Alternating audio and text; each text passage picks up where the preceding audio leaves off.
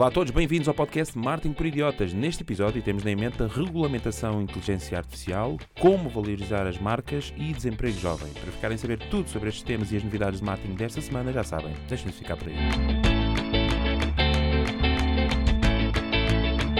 Olá a todos, sejam então muito bem-vindos ao 98º episódio do podcast Marketing por Idiotas, o vosso podcast de marketing onde falamos sobre marketing, negócios e tecnologia. No podcast temos todas as semanas três temas da semana, rapidinhas, ou seja, os títulos notícias que achamos mais relevantes e por último a ferramenta da semana ou o novo jogo estatística da semana, onde eu, o Ricardo, olá, o Diogo, alô, o Fred viva e o Miguel competimos para vos dar um dado interessante para fingirmos que sabemos alguma coisa. Tudo isto em marketingporidiotas.pt, onde podem consultar todos os links, notícias e temas. Sem mais demoras. Agora sim, vamos ao tema uh, do Miguel. Olá, caros colegas, ouvintes e visualizadores. Uh, eu começo o meu comentário de hoje dizendo que fui impedido de entrar no estúdio onde os meus colegas estão a fazer as gravações em vídeo pela primeira vez. Isto não é, não é novidade, aparentemente existem poderes escondidos que querem controlar quem diz sempre as verdades, muitas vezes desconfortáveis para uns, mas eu digo-vos, caros ouvintes e visualizadores, uh, eu estou longe, mas a mim não me calam, ok? Uh, adiante. Hoje o tema que eu trago é a inteligência artificial é na realidade um miúdo muito inteligente, mas ingênuo. Um, e se, será que estamos preparados para ela? Um, uma app de que se tem muito falado é a Lensa AI, que continua a crescer em número de utilizadores na App Store. Basicamente, esta app de inteligência artificial permite os utilizadores criarem avatares com resoluções e detalhes incríveis, o que faz com que a comunidade artística, pela primeira vez, que se sente pela primeira vez ameaçada aqui pela, pela tecnologia e inteligência artificial, começar aqui a torcer um bocadinho o nariz em relação a esta evolução toda. Um, esta app é incrível, é muito poderosa, uh, mas também está a ser usada para fins, bem, um bocadinho mais caricatos do que era esperado.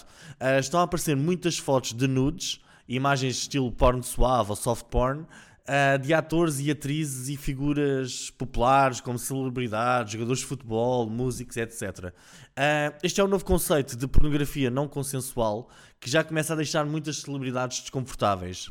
Esta ideia não é nova, esta ideia de criar assim pornografia falsa de celebridades. A grande diferença é que antigamente era preciso uma pessoa ter skills de edição fotográfica, dedicar muitas horas a este trabalho para que, este, para que o resultado final fosse muito bem feito e passasse por real. Neste momento, com alguns cliques e prompts, basicamente os utilizadores conseguem criar soft porn altamente realista, o que leva todos a perguntar se, se são reais ou não. Em muitos casos é difícil perceber se as fotografias que estão a ser criadas são reais ou não são reais. Um, eu sou daqueles que vê esta ideia sempre pelo lado positivo, como sempre, um, e neste momento uma celebridade que veja o seu telefone recado, entre aspas, não é? E as suas fotos expostas pode sempre dizer: Uau, isto está incrível, mas não sou eu, isto foi inteligência artificial e a inteligência artificial passa a ser o bote expiatório para tudo aquilo que, que venha a público que não devia ter vindo. Um, mas a questão que eu tenho para vocês hoje não está propriamente relacionada com pornografia, mas com a caixa de Pandora que cada vez estou mais convencido que estamos a abrir. Uh, a inteligência artificial é incrível e dá um poder gigante que antigamente só estava disponível às pessoas, aos utilizadores, após anos e anos de estudos e aperfeiçoamento de técnicas e skills ou então com, com um elevado investimento financeiro a quem tenha investido o seu tempo. Um, neste momento, a inteligência artificial dá-nos esse poder e está disponível para qualquer um. Nós temos basicamente a inteligência artificial a escrever textos, a gerar vídeos, a gerar funis de angariação de leads, como, como a que eu estou a criar no, no bubbleleads.com, e a fazer todo o tipo de atividades que antigamente demoravam imenso tempo e era preciso imenso skills e alguma disciplina. Por exemplo, escrever um texto longo não é para qualquer pessoa, é preciso, é preciso disciplina para fazer, um, para fazer este tipo de, de conteúdos, não é? Um, nós, os construtores de, de aplicações de inteligência artificial, uh, pelo menos os que eu conheço e eu próprio, acreditamos profundamente que os nossos utilizadores vão utilizar estas tecnologias para o bem e para criar valor, ou pelo menos é esse o nosso objetivo. Mas e todos aqueles utilizadores que querem utilizar o poder destas tecnologias para o mal, não é? Estamos prontos para, ligar, para lidar com grupos extremistas a criar ainda mais conteúdo um, que nunca utilizando estas ferramentas? Ou então, por exemplo, com hackers novatos que vão certamente utilizar a inteligência artificial para entrar em sistemas e destruir, uh, destruir valor, ou com predadores sexuais e outros criminosos que vão tirar partido uh, destas tecnologias. Uh, no filme do Homem-Aranha, nós aprendemos que com grande poder vem grande responsabilidade. Uh, e eu levo esta frase muito a sério. Nós antigamente precisávamos treinar anos para sermos um mestre do Kung Fu, uh, como vimos no, nos filmes do Bruce Lee, etc. Uh, mas nesse caminho nós não aprendíamos apenas a tática, nós aprendíamos os valores e a responsabilidade de ter esse poder, o que fazia com que muitas vezes no final fôssemos muito mais responsáveis na utilização destas, destas tecnologias, não é? Ou destas, destas capacidades. A inteligência artificial entrega-nos um poder enorme, mas ela própria não tem bem noção do que está a entregar ou da diferença entre a utilização para o bem e para o mal. Eu no outro dia ouvi uma antiga engenheira da Google que dizia que estava a falar sobre a diminuição da qualidade dos resultados de pesquisa e ela dizia que isso não tem propriamente a ver com o algoritmo, mas com a quantidade enorme de conteúdo que é produzido com menos qualidade, mas altamente otimizado. E este conteúdo é cada vez mais. É, é que é produzido cada, com cada vez mais volume, não é? Será que nós vamos, isto é uma das perguntas já para o painel, será que nós vamos assistir a um boom de produção de conteúdo nunca antes visto por inteligência artificial? Um, hoje em dia, com este poder instantâneo, estamos preparados para o que aí vem? Um, e finalmente, será que vamos ver nos próximos tempos algum tipo de regulação da utilização de inteligência artificial ou implementação obrigatória de regras apertadas de segurança? Uh, basicamente é isto que eu tenho para vocês e gostava de ouvir as vossas respostas, apesar de não as ouvirem direto e irem ouvi-las no podcast. Obrigado, Miguel. Bom, vamos lá falar de nudez e AI. Não sei qual dos dois quer eh, avançar. Posso começar? Muito bem.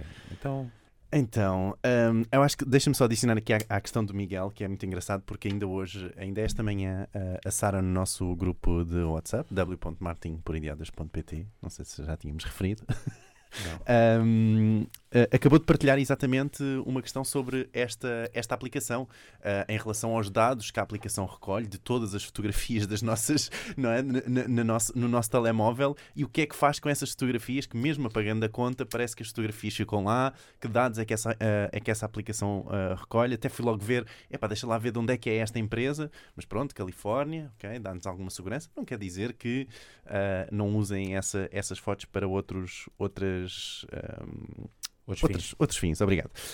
Um, também de acrescentar, eh, não é? De estarmos aqui a falar sobre a uh, AI, que ainda esta semana, não é? Todos nós, acho que ouvimos falar um pouco sobre o G GPT Chat, não? Não ouviram falar nada sobre o GPT uh, eh, Chat? Uh, já vão ouvir, se calhar. então, uh, que tem feito, na verdade, bastante furor esta semana, porque os utilizadores podem finalmente, todos os utilizadores podem finalmente experimentar com esta ferramenta de chat, não é? Ah, sim, que consegue ter o histórico daquilo que o utilizador fala com eles, não é? consegue falar também português, o que é incrível, é. e até criar, que isto foi uma coisa incrível, criar uma, um plugin, por exemplo, para o WordPress, ok? Portanto, vocês podem pedir o código código e o sistema cria o plugin para WordPress que vocês podem instalar no vosso WordPress, que é uma coisa inacreditável. Um, mas pronto, na verdade o que aconteceu é que muita gente de repente no Twitter uh, uh, começou a falar sobre o GP3, o GP ai, o GPT uh, chat, exatamente pela questão de finalmente muitos utilizadores terem acesso a esta ferramenta de AI que nós já tínhamos falado aqui no OpenAI uh, uh, anteriormente.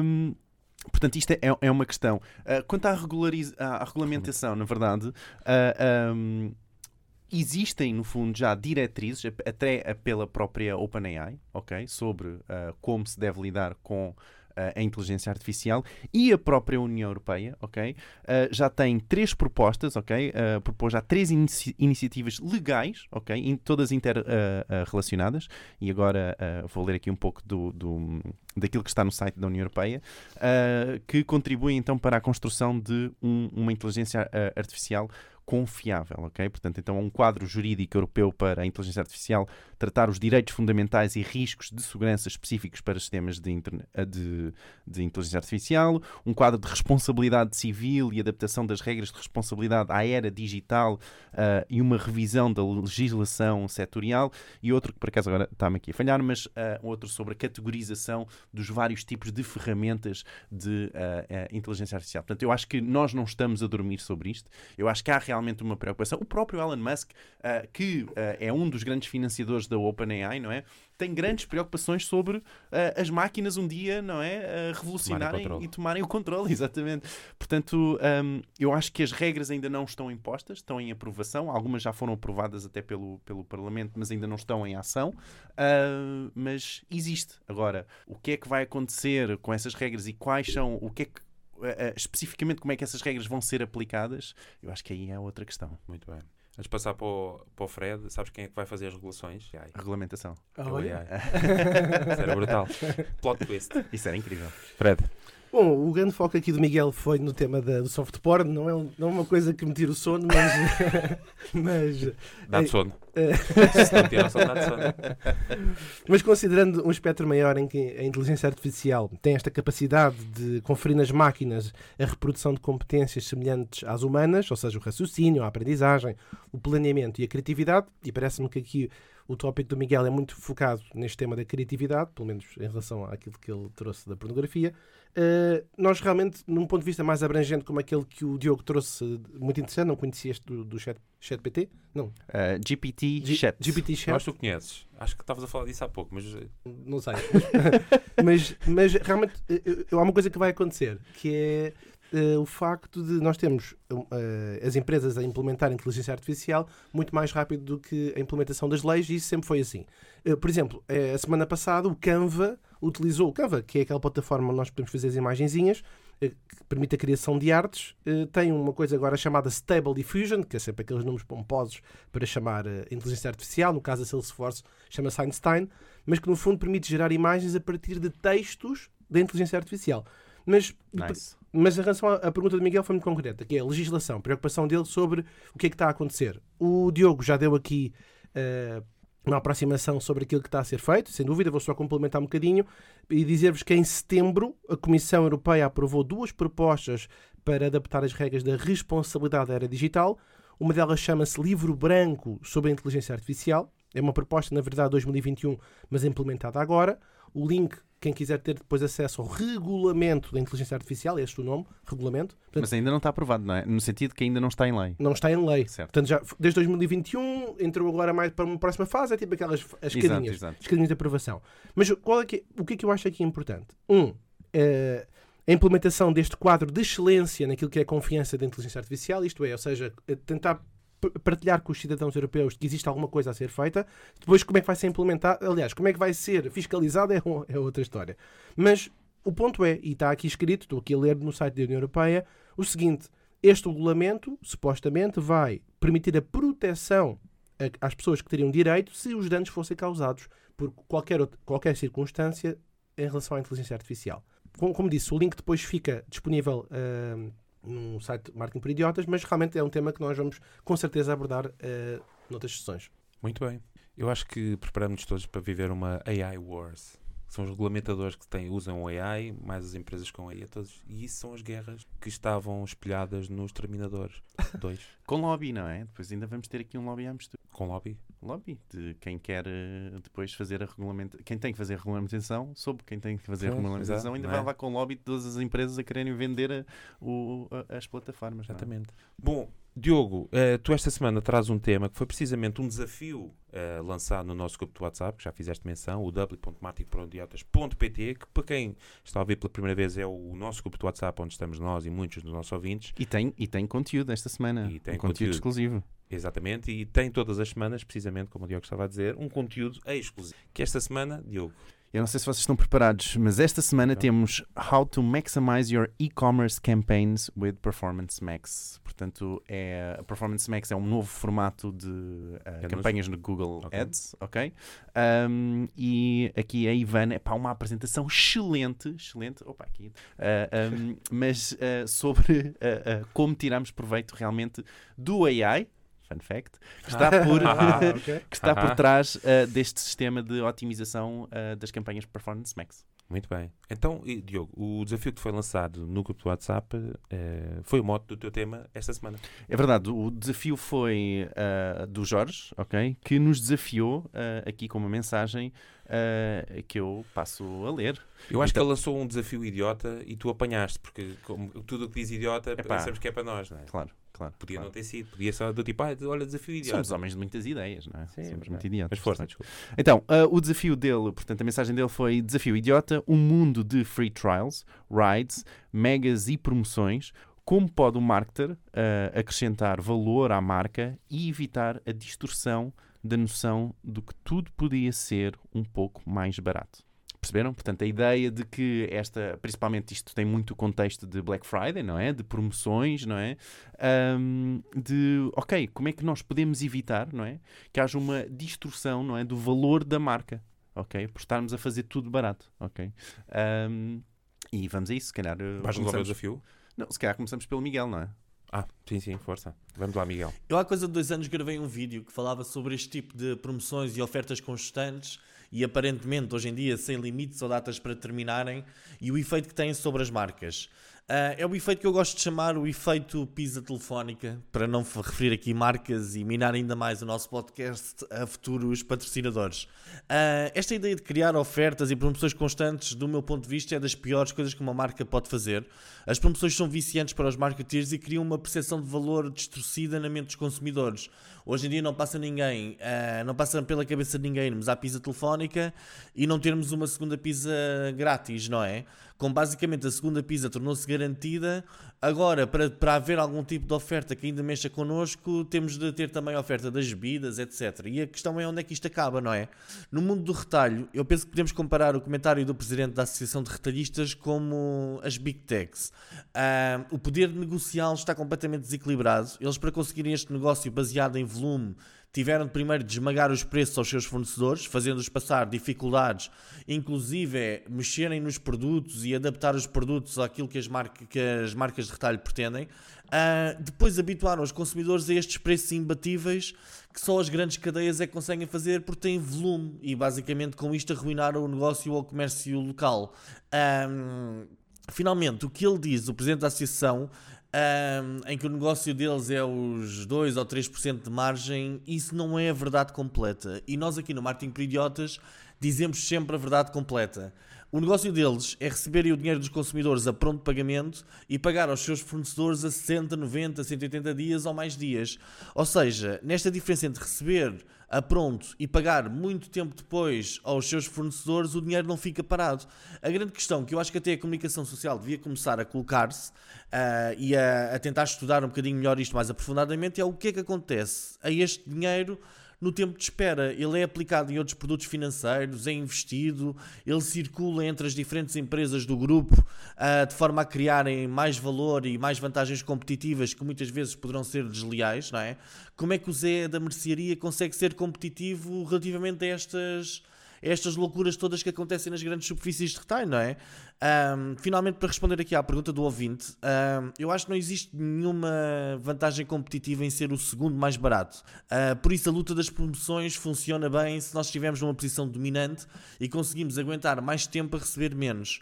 Caso contrário, ah, eu penso que o único caminho é mesmo da diferenciação e de encontrar algum tipo de vantagem competitiva, como um serviço mais personalizado que as grandes cadeias ainda não conseguem fazer ou seguir. Ou seja, coisas que, não, que só se consigam fazer quando o volume não é gigantesco. Mas, para terminar, e eu não quero ser aqui o profeta da desgraça, eu disse ainda.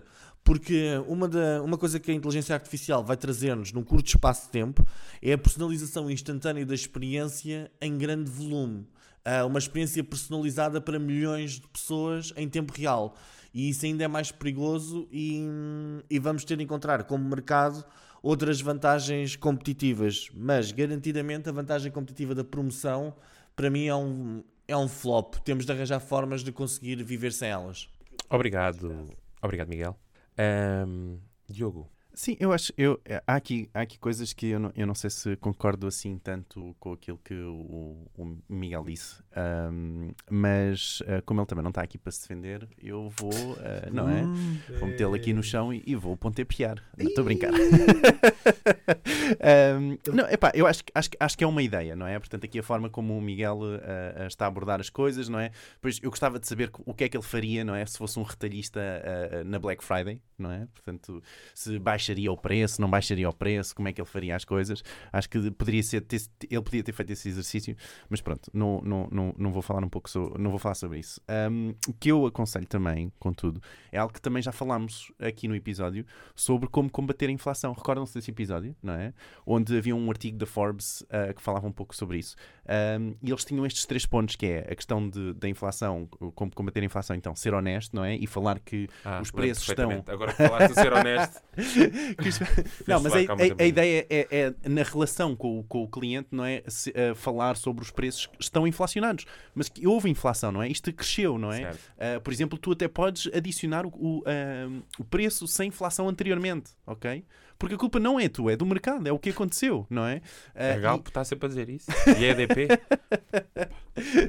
Estou só a dizer aqui, no sentido, por exemplo, de um retalhista, de, um, de, um, de uma loja de e-commerce. De um pequeno é? comerciante ou de um retalhista, exato, uma é? empresa pequena. Pode-se fazer isso, não é? Pode ser honesto, não é? Podemos dizer, é pá, olha, isto, isto acontece. Mas uh, outras, uh, encontrar formas de agregar valor, não é? Outras formas de agregar valor, não é? Um fundo, aquilo que um, o Miguel disse há muito, há muito tempo e eu agora uh, recordo muitas vezes, estou-me a recordar cada vez mais, que é o segredo está no pacote, não é? Esta ideia do oh, segredo está no pacote, de uh, fazermos um pacote, não é? Adoçar este pacote, o adoçar foi teu, Fred. Um, sim, eu ouço o nosso podcast imenso. e então uh, um, acho que é, é, muito por aí, não é? Outras formas de adicionarmos valor àquele produto que estamos a oferecer e acho que isso, ir para lá então, uh, do, aumentar o valor do, do que o, só o desconto. E por último, quero concentrar o, os esforços onde se consegue tirar mais retorno, não é? Uh, realmente, uh, em vez de estarmos a investir se calhar em, em Google Shopping onde uh, é difícil competirmos porque aí estamos em anúncios especificamente de preço, certo. não é? Se calhar ir para uma coisa mais de Google Ads, pesquisa apenas, para tentarmos ir uh, valorizar mais o produto. Valorizar o, não estar a competir no ou preço. a marca, não é? Sim. Certo. Porque ali Sim, no shopping não, tens, eh, não consegues passar a tua mensagem de valor. Mas isto, lá está, eu de todo sou uh, apologista de que não se deve competir pelo preço. Isso é todo, é uma estratégia totalmente válida. E se tu consegues fazer, não é? Uh, uh, do, pá, eu, eu, acho que gosto muito desta, deste exemplo, mas eu desde. Bem, não sei se posso nomear aqui nomes, mas, uh, um, mas trabalhei um retalhista, um dos grandes Pronto. retalhistas em Portugal. Mas podes não é? dizer, podes patrocinar. Não, um retalhista. Um retalhista, um retalhista aqui uh, em Portugal, vezes. não é?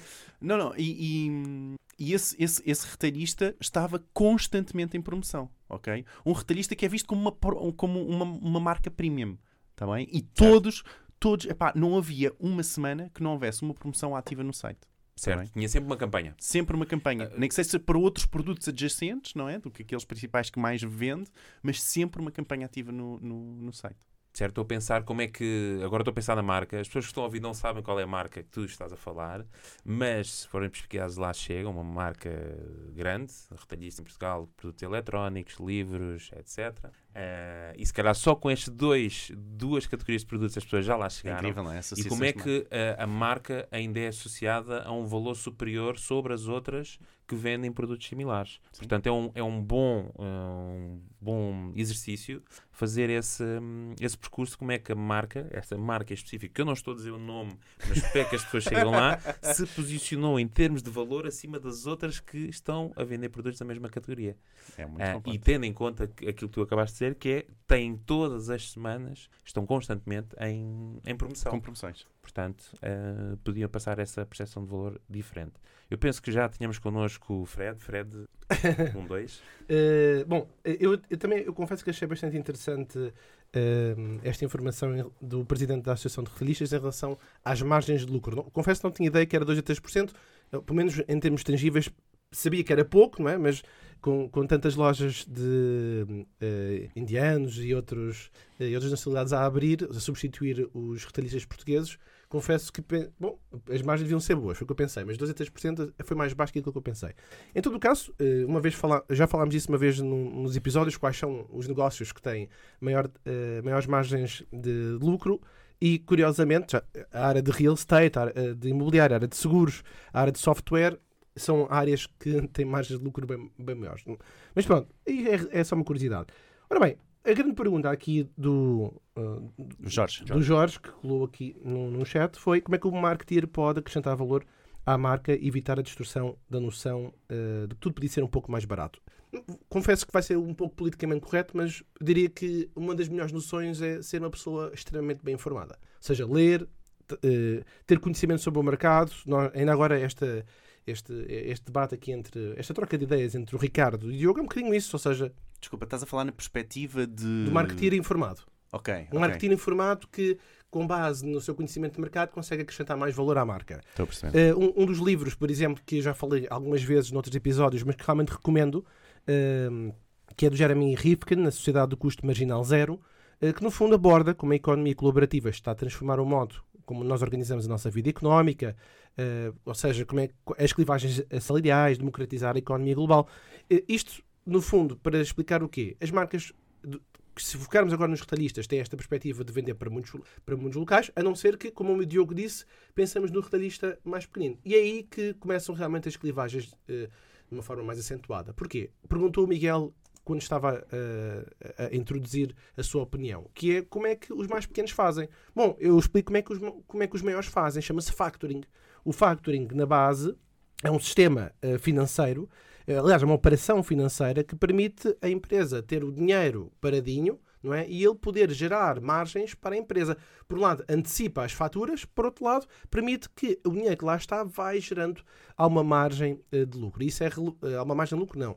Há alguns juros e isso é, é relevante para a empresa. Portanto, mantém, quanto mais dinheiro tiver em caixa, mais, uh, mais valias terá no futuro. Ora, os pequenos, os pequenos lojistas não têm essa oportunidade. Vivem com dinheiro, com dinheiro de caixa que vão transacionando a tempo inteiro. Portanto, em resumo, para o marketeer trazer mais valor, estar mais informado. Na prática, eu acho que é, é, na prática é ouvir as recomendações do Diogo, que ele trouxe aqui o passo a passo de algumas sugestões, mas há aqui um. Eu só queria deixar esta nota: que é alguém que está sempre a, a, em promoção. Em promoção, não é? Pode depois ser entendido como uma marca mais barata. Embora, eu confesso, estas noções muitas vezes são. Uh... Mas não tens noção desta marca que eu estou a falar, não é? Esta não, marca premium marca... está sempre em promoção. É engraçado, não, não é? estou a ver qual é que é. Não, é um ah, grande não de vende livros, tecnologia. E são todos hoje em dia. Ok. É pá, pronto. Uh tem uma componente muito grande cultural, ou seja, aposta bastante em, até em eventos culturais dentro das suas próprias lojas. Qual é que não faz isso hoje? É pá, oh. Fred, ou queres perceber ou não queres perceber, não avança lá com, com a questão. Senão... Não, eu já terminei, eu estava só a querer o vosso contexto. Deus Tem meu. cafetarias no Colombo dentro da loja. Bom, um... ah, pronto. Tchau, Essa ainda lá está. Jesus. Não, mas, mas, eu não disse o nome. Repara, mas Há é, várias com isso. É que hoje em dia, todos, qual é que é a marca retalhista que não aposta em eventos culturais? Vamos continuar. Não tem lojas, não vende livros de tecnologia. Vamos continuar. Várias. Várias. Várias. Continua. Várias e não são poucas. e não são muitas. Uh, muito bem, acho que está bem. Espero que Jorge tenhamos conseguido dar. Eu acho que sim, de uma forma genérica, manter-te informado, mas uh, seguis exemplos, se calhar, desta loja que eu, do qual o nome eu não mencionei, mas que consegue uh, passar, uh, eventualmente, através de elementos de, de, de comunicação. E Esta era só... a marca premium que estavas a falar? Não acredito, isto é premium? Quando é que isto... Falámos premium? Não sei, se calhar Bem, fui eu que disse premium. Não, se calhar posso ter sido eu, mas se calhar avançamos, não? Eu, por mim, ah, sim, sim, sim. Obrigado.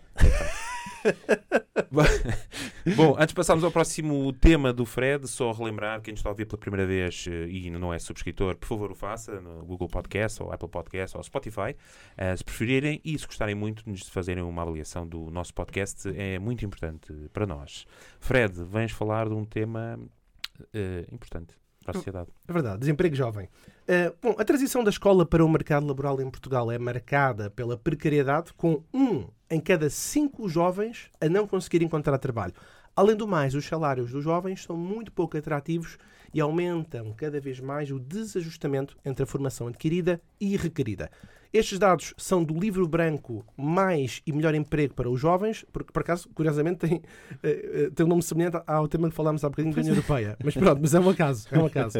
Este é um estudo muito recente da Fundação José Neves e também feita pelo Observatório do Emprego Jovem e também ainda pelo Escritório da Organização Internacional do Trabalho para Portugal. Bom, desde 2015 que a taxa de desemprego dos jovens com menos de 25 anos tem sido mais do dobro da população em geral. Durante a pandemia foi três vezes e meia mais alta, mas isto foi uma generalidade para muitas, para muitas uh, idades, mas de acordo com o relatório, Portugal tem um nível de desemprego jovem superior à média da União Europeia. Esta, esta estatística é bastante curiosa, que é o seguinte: cerca de 30% dos jovens graduados com idades entre os 25 e os 34 anos em Portugal são considerados, atenção, sobrequalificados, sobrequalificados, e esta sobrequalificação, não sei se estão sentados. Onde é que é saliente? plataformas digitais. Ou seja, há demasiada gente a saber sobre esta área digital. Que é esquisito. Enfim, em Portugal, vamos ser claros, a taxa de desemprego felizmente é baixa. Dados do terceiro trimestre apontavam para 5,8. A média da zona euro é 6,6. República Checa e Alemanha têm a taxa mais baixa, a média, uma média de 2,5.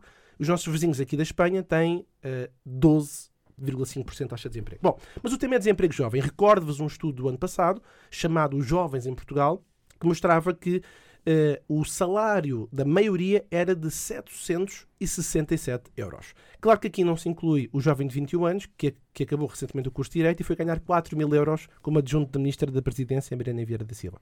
Era só para mandar atacada.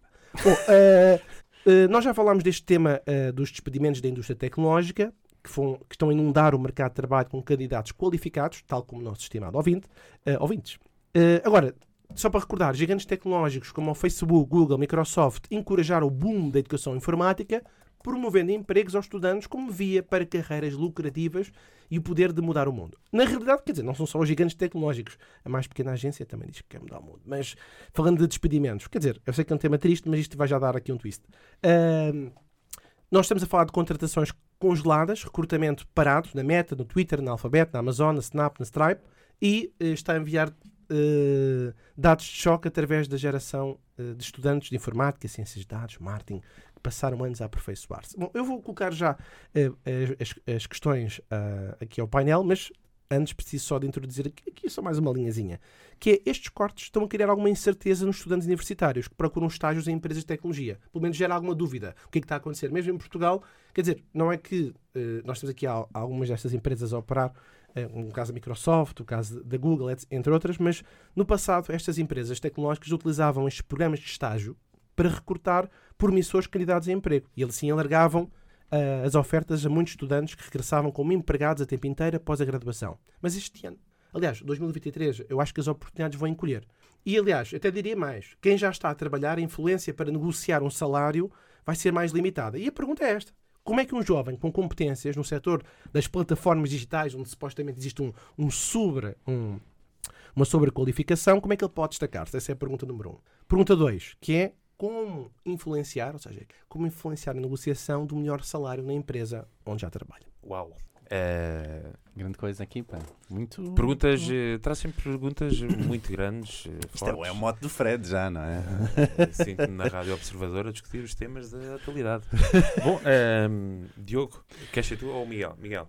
Acho Miguel que... não está uh, Epá, eu, acho que, eu acho que a resposta é muito simples e, e, e sinceramente eu não, não, não, não escrevi muito sobre isto porque a resposta está na questão.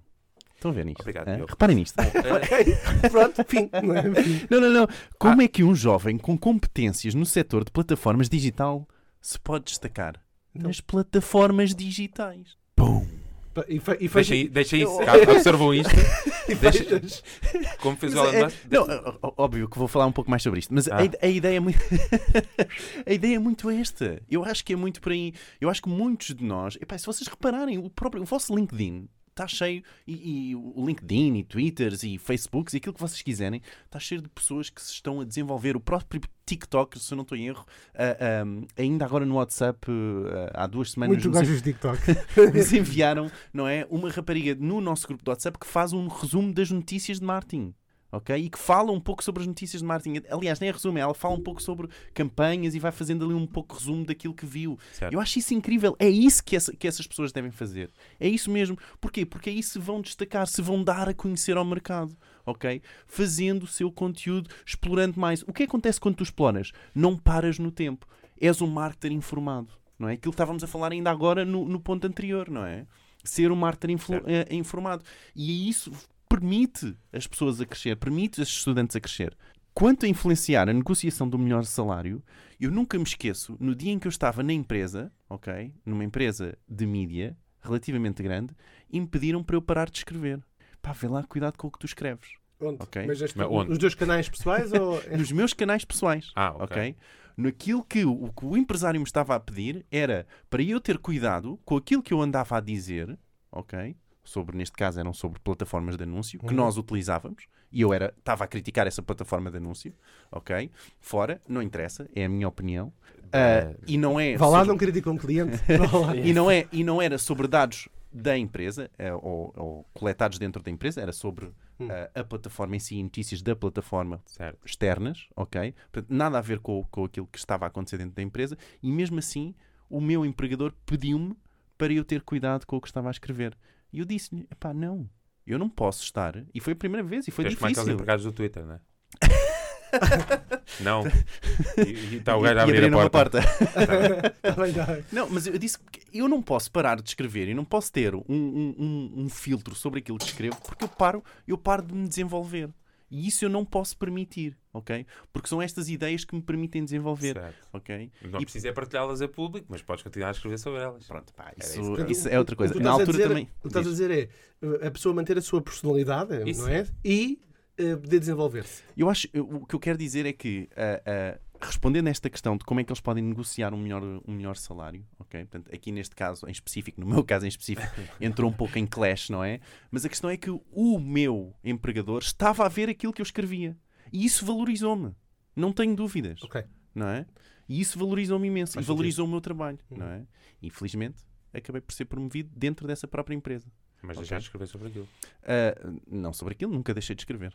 Ah, não, isso acho que fazes muito bem, mas havia aí um claro, conflito de interesse. Não, não posso estar. Houve, claro. Eu, eu não mas... posso estar a escrever publicamente mal sobre o Booking e a seguir ter uma reunião comercial com eles. Isso não é saudável. Portanto, eventualmente. Tu... Percebo, percebo isso, sendo a Booking o teu fornecedor, etc. Mas uh, percebo. Não era, não era bem essa situação, mas o mercado, o mercado de... De, de, de, digital é muito grande, não é? Então dá para falar sobre muitas ferramentas, etc. Certo, certo. É, é. Mas, não, mas vamos, não vamos comercial. Não vamos justificar. É, já de ser. Mas, é... mas pronto, seria isto, seriam estes os meus conselhos, ou seja, desenvolverem-se a, a, a, no, o, a sua marca pessoal, não é? Desenvolver a sua marca pessoal e então usar as plataformas digitais para se destacarem nessa marca, a sua marca pessoal lá, não é? E esta questão de, com esse desenvolvimento, não é? Terem mais poder consigo mesmo e com a sua marca potencial, a, pessoal. Muito bem. Queres que, que... Não, a tua, claro. Não, eu, eu alinho muito com aquilo que o, que o, que o Diogo disse. Ah, incrível. No sentido em que Uh, uh, no sentido em que as pessoas devem se manter, ou seja, não é fazer nada de novo, é fazer simplesmente o que se fazia antes, ou seja, é fazer aquele extra mile, fazer aquele esforço adicional. E como que hoje é mais fácil, não é? Será? Se é mais, eu diria, diria que hoje é muito mais fácil tu destacar O acesso à informação sociais, é? é? mais fácil, tu destacaste nas redes sociais, não sei se é assim há, tão há fácil. Há quantos anos é que o meu patrão, se eu há, há uns anos atrás o meu patrão ia ver o blog post que eu fiz? Tu tinhas um blog? Não é? Estão a perceber? Certo, tipo, mas agora também é, sinto que é muito. Eu vejo montes de marketeers digitais, felizmente, um, para se destacar. O que é que nós vemos hoje a destacar? É aquelas dancinhas do TikTok. Ora, lá está. Mas estás a ver? Eu acho que isso é- Podemos é... perder o foco daquele que realmente. Ou seja, pode até não ser assim tão mais fácil conseguiste destacar. O LinkedIn toda a gente sabe como é que é. Toda a gente é diretor é? lá do coisa da cozinha de casa e, do, e, e subintendente da, do quarto. Mas não sei se se tornou assim tão mais fácil os verdadeiros profissionais destacarem-se. Agora, uma coisa é verdade: se fizerem o trabalho duro, e o trabalho duro é muito isto aquilo que o Diogo estava a dizer, ou seja, continuarem a manter-se constantemente informados, atualizados, escreverem, criarem qualquer coisa, conteúdo, através do AI, por exemplo, que já vos facilita, porque ele faz por vocês e vocês dão aquela. Não, mas se vocês continu continuarem sempre com esse, com esse ímpeto de querer conhecer mais e manterem-se atualizados, seguramente o vosso trabalho uh, uh, e, e aquilo que vocês expõem falará por vocês e isso pôr-vos-á numa melhor condição para serem contratados, para serem promovidos e aquilo que seja. Portanto, alinho com o Diogo nessa matéria. Só uma estatística muito rápida que achei curiosa. Uh, a Amazon enfim, disse que ia uh, pausar uh, as contratações de estagiários para 2023, mas quantos é que eles contratam? 18 mil estagiários por ano e a receber 30 mil dólares por ano. É um bom início. E só uma curiosidade, a Roblox, a Roblox, uh, pronto, que é aquela aplicação popular de, de jogos muito utilizada por miúdos, contrata sensivelmente 300 estagiários só no verão e no período de dois meses recebe 50 mil candidaturas. Os recursos humanos, Jesus, fica na curiosidade. Muito bem, fico correto. Uh, bom, estamos fechados de temas. Uh, acho que estamos prontos para o próximo momento, que é o nosso momento do shout-out do Twitter, by Elon Musk. Não, ele patrocinou, foi?